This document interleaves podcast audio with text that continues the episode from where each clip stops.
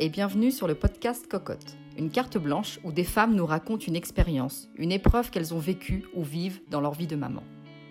Souvent puissants, toujours touchants, ces podcasts se veulent avant tout informatifs et profondément humains. Si ces femmes ont accepté de se livrer, c'est parce qu'elles savent que leurs témoignages peuvent aujourd'hui en aider d'autres. Pour ce nouveau podcast, nous avons la chance d'entendre Elodie Arnaud, humoriste actuellement en spectacle à Lyon et Paris, qui nous parle de sa maternité et de tout ce que l'arrivée de son fils a pu créer comme source d'inspiration pour son métier.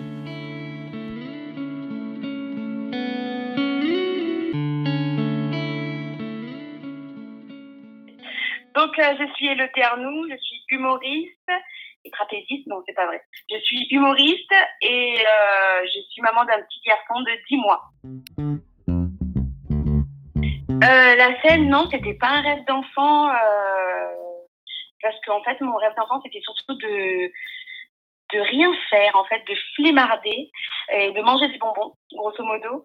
Après, c'est vrai que j'ai grandi dans une famille où l'humour était un moyen de communication. On, se vannait beaucoup, on rigolait beaucoup dans ma famille. On rigole toujours beaucoup, je sais pas pourquoi ça va passer.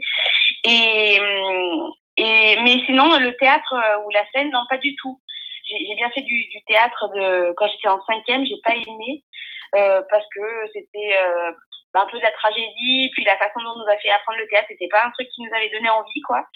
Mais euh, j'ai vraiment découvert le théâtre sur le tard. Moi, j'ai découvert le, théâtre d'impro à 25 ans et là, j'ai adoré cette discipline. Et c'est vraiment. Après, c'est vrai que on peut retrouver des vidéos de moi. Euh, j'ai 8 ans et je fais des sketchs délicats devant toute ma famille et personne ne calcule. Personne ne calcule, c'est pas, je sais pas pourquoi. Mais, euh, mais voilà, c'est un peu moins intéressant. J'ai mon petit sketch au milieu de toute ma famille qui, qui discute d'autres choses, a priori. Euh, moi, il y a Ellie Kakou, évidemment, qui, qui, m'a donné envie. Je suis allée à ce spectacle très jeune et j'ai tout de suite adoré les personnages qu'il pouvait faire sur scène. Et euh, plus tard, il y a eu évidemment Florence Foresti qui était pour moi une révolution parce que c'était vraiment, euh, elle parlait de, enfin, elle se mettait elle en scène. Et elle parlait des, des problèmes de, jeunes femmes de sa génération. Et pour moi c'était un, quelque chose de super nouveau de la voir, c'était vraiment euh, hyper frais quoi, c'était pas des sketchs comme on pouvait voir avant Muriel Robin ou Sylvie Joly en, avec un quatrième mur qui fait que en fait l'humoriste ne parle pas directement mon public, mais elle parle à un personnage imaginaire. Là, Florence Rossi faisait du, du, comme du stand-up, en fait, déjà. Et euh, j'ai tout de suite adoré. J'ai adoré sa voix, le personnage qu'elle avait, la mauvaise foi qu'elle pouvait avoir. Euh. j'ai tout de suite adoré ce, personnage. Et donc, oui, elle m'a donné envie de, faire la même chose. Après, ceux qui me font beaucoup rire, euh, ce sont tous les humoristes euh, que, qui mettent, qui ont des personnages ou des clowns très trouvés. Enfin, des clowns qui font beaucoup rire. Par exemple, il y a Franck Dubosc avec son personnage de, de, dragueur euh, qui me fait toujours beaucoup rire. Jérôme Commandeur, Baptiste Caplin. C'est tous ceux aussi qui, aiment avoir du jeu dans, dans, dans leur euh, interprétation, qui, qui mettent un peu tout leur cœur dans leur, euh, dans leur performance sur scène. Donc voilà, c'est eux me font beaucoup, beaucoup rire. Alors, euh, mon spectacle s'appelle Future Grande et euh, être grande pour moi, c'est euh, voilà, c'est faire plus d'un mètre 68 à peu près. pour moi, non, c'est en fait c'est plusieurs choses et je joue sur ce sur cette interprétation là euh, dans le spectacle. Pour moi, c'était Future Grande dans le sens futur adulte.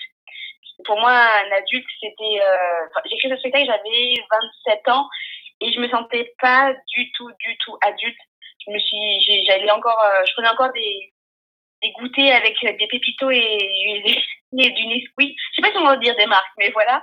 Donc ouais, je prenais encore des goûters. Je me suis dit, mais euh, à quel je vais devenir adulte Au sens, euh, euh, l'adulte qui rigole plus, qui arrête de faire des conneries, qui se prend au sérieux, euh, euh, qui sait ce que c'est une mutuelle, par exemple. Tu vois, l'adulte un peu comptable, tu vois. J'avais un peu cette image de l'adulte, alors qu'il y a plusieurs façons d'être adulte. Et la mienne est une façon. Et, et donc voilà, c'est ce côté-là que je me suis dit, je serai jamais cette grande-là comme, comme quand j'étais petite, je m'imaginais être grande, être responsable, etc. Et je n'ai jamais fait la bascule, en fait. Donc voilà, ça, passe, ça parle de cette immaturité un peu qu'on peut avoir, euh, euh, que peuvent avoir les jeunes adultes, euh, vieux adultes maintenant, adulte bien passé que je suis et que, que peuvent avoir ceux de ma génération. Et, euh, et puis après, il y a aussi le double sens avec future grande au sens une grande de l'humour. Et c'est pour ça qu'il y a un point d'interrogation. Parce que j'espère euh, pouvoir euh, réussir dans ce, dans ce métier et, et devenir une future grande. Donc, donc voilà, c'est un peu tous les, tous les, toutes ces interrogations-là que je me pose dans le spectacle. Et puis, euh, au final, à la fin, je réponds un peu en disant que ben, il n'y a pas qu'une seule façon d'être grande et que et ben, que tant qu'on est bien dans ses baskets, et ben, on est devenu une grande fois. Donc voilà, je tiens que ce truc-là. Le fait de devenir maman, euh, il faut que je réfléchisse si vraiment est-ce que je suis devenue plus... Euh, pas plus, hein, j'ai pas l'impression. Alors, je suis, par contre, si je suis devenue plus prévoyante, parce que euh, on se fait piéger une fois, deux fois euh, par le bébé qui, mince, on a oublié de prendre le goûter, puis après chauffer le biberon, des trucs comme ça. Et on est en galère, donc, donc ouais, je, je, suis juste devenue plus prévoyante, mais non, je suis toujours folle. Hein. Donc à chaque fois, je me dis, pauvre, gosse, dans quelle, dans quelle famille il atterrit, parce que mon mari, il est pareil. Et, et c'est vrai que non, non, sinon ça n'a pas, pas, pas trop changé. Par contre, ça m'a donné une grosse source d'inspiration parce que du coup, il m'arrive plein de choses nouvelles. Je découvre plein de choses sur le tas. Euh, merci à toutes mes copines mamans qui m'ont pas prévenue. Parce que du coup, il y a plein de choses qu'on découvre et donc euh, je fais plein de vidéos, notamment sur la maternité sur mon compte Instagram et je parle de la maternité évidemment dans le spectacle. Euh, je parle des choses qui m'ont surprise et et euh, et, qui m'ont fait rire aussi quoi. Donc c'est en plus c'est une, source d'inspiration en plus en fait. Oui, non, bah moi je sais que je raconte vraiment tout dans le spectacle ou dans mes vidéos ou dans mes stories même. Euh, j'ai aucune notion d'intimité, je raconte vraiment à tout le monde en plus, donc euh, je vide mon sac vraiment. Et une des expériences qui m'a le plus euh, marqué, c'est à l'accouchement. En fait, la sage-femme, au moment, juste avant l'expulsion, elle était une heure avant, elle est venue et en fait, moi, j'avais pas, j'avais pas beaucoup dosé la péridurale parce que je voulais sentir les contractions pour bien pousser. Et donc, elle est venue, elle a dit, je vais faire un toucher pour voir à combien vous êtes ouvert. Et en fait, je sens qu'à la fin du toucher, elle appuie vers le bas de la table et qu'elle pousse euh, vers l'extérieur. Ce qui me fait faire caca sur la table. Et euh, donc, je lui dis, mais et donc, moi, je lui dis tout de suite, mais vous m'avez fait quelque Elle dit, oui, je ce que je. C'est le bébé va appuyer par cet endroit-là. Soit c'est maintenant que tout le fait, et puis après, on n'en parle plus, soit bah, ça reste sur votre bébé. Donc, euh, je le fais avant, mais d'habitude, maman, elle le sent pas. et puis, elle ne le voit pas avec le, le grand drap. Donc, euh, donc oui, c'est un truc, ça m'a surpris. Dit, bah, personne m'a dit qu'on venait faire caca juste avant. Au moment où c'était une, une, une, pratique de massage femme de, l'accouchement, mais donc voilà, elle, elle a gentiment euh, évacué les sols juste avant que j'évacue mon bébé. Donc non, c'était marrant. Euh, de manière générale, euh, ce qui m'inspire, c'est vraiment la, la vie, ma vie. C'est un peu banal hein, ce que je vais dire, mais c'est euh, la vie des gens. J'observe beaucoup les gens. Euh, quand je vois un comportement que moi aussi je peux avoir, je me suis dit, ah, c'est marrant, ça, peut-être on peut en parler dans le spectacle, et se s'interroger sur ce comportement, dire, tiens, pourquoi on fait ça? Euh, Pourquoi est-ce que les animaux ne font pas ça? J'essaie toujours de, me placer, d'interroger des choses qui peuvent paraître évidentes. Et puis, c'est aussi ma vie, hein, c'est ma vie, euh, mes colères, mes pensées. Là, par exemple, mon fils vient de commencer la crèche, c'est vraiment le truc que je suis en train d'écrire en ce moment. Il vient de commencer la crèche, et il est métis, mais il est métis blanc. Il est, il est très pâle de peau par rapport à moi. Et, euh, et à la crèche, du coup, on s'est beaucoup demandé si j'étais vraiment la maman ou, la nounou ou quelqu'un qui avait dérobé, volé cet enfant. Donc voilà, c'est des trucs qui sont marrants à... Et moi, en plus, je ai pas du tout rendu compte que mon fils était blanc. Euh, c'est peut-être, hein, tu vois, avec ton... C'est quand les autres remarqué quelque chose que tu le remarques, enfin voilà. Et donc, ouais, donc euh, j'écris sur ce qui me, m'arrive aussi, quoi. Et donc, évidemment, la maternité m'inspire beaucoup. C'est l'envie, déjà, j'ai beaucoup l'envie d'être sur scène et de donner, de divertir les gens. C'est vraiment ce qui m'anime et ce qui me motive. Mais il y a aussi la peur. Il y a un truc avec l'adrénaline qui se passe, qui est magique. C'est qu'on est fatigué, on est malade.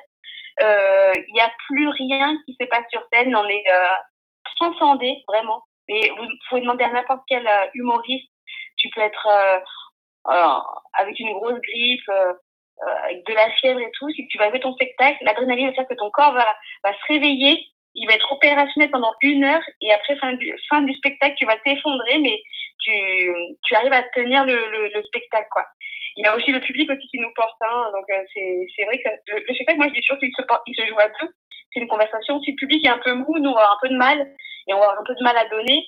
Si le public est bienveillant et nous porte là on va être en, folie et ça va être euh, trop bien. Donc euh, donc ouais c'est c'est ça aussi qui fait que c'est un peu ce mélange d'adrénaline, d'excitation, d'être avec les gens, l'énergie des gens, qui nous portent. Mais en vrai, j'avoue, moi, je suis sur les rotules. Hein. non, en plus, moi, j'ai commencé, j'ai repris la scène. Euh, j'étais à deux mois. Donc, euh, mon petit avait deux mois, il faisait pas saigner. J'étais vraiment épuisée.